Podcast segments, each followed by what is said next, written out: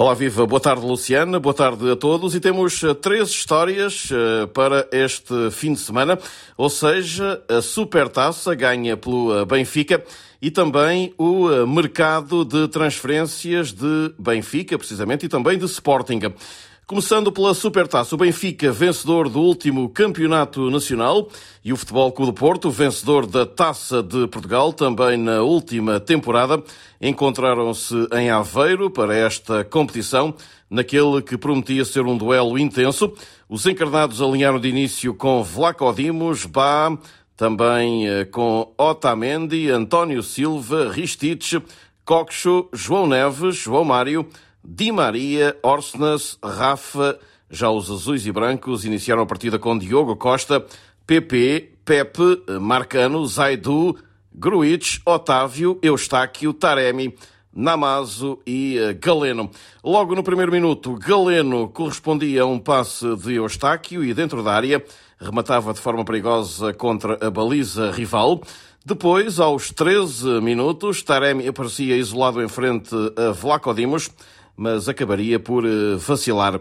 A primeira parte prosseguia bastante nivelada, com oportunidades para ambos eh, os lados e eh, terminava com variadas faltas também e com vários cartões amarelos.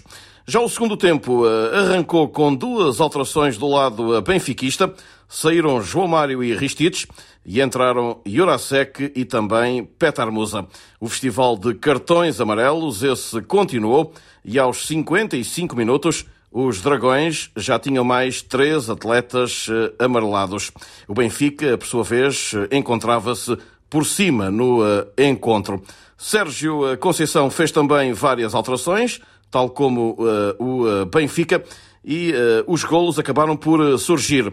Primeiro por Angel Di Maria e depois por Pepe Hermosa. Aos 90 minutos, Pepe foi expulso por agressão a Jurasek. O juiz da partida, Luís Godinho, ainda iria ao VAR, mas a decisão acabaria por ser confirmada. O Porto não eh, baixou os braços, até que aos 97 minutos surgiu uh, um dos episódios mais caricatos de sempre.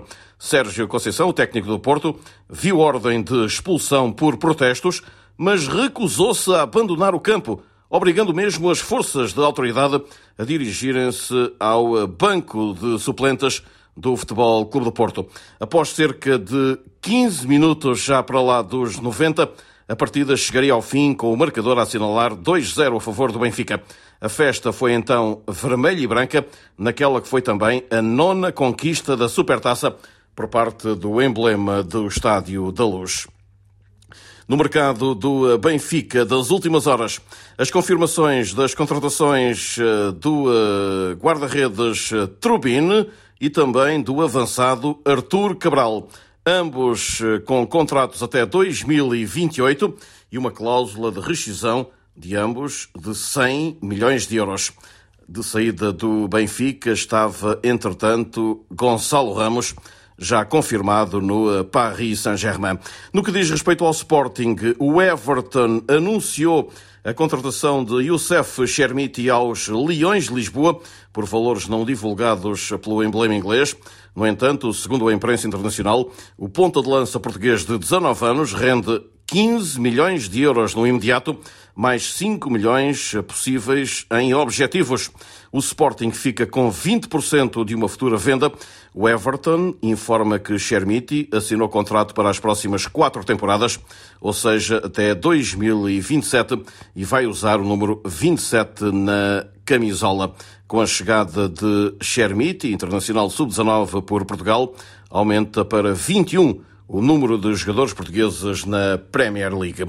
E assim saímos por hoje. Não sei antes deixar um forte abraço para todos. Para a SBS Áudio, Rui Viegas.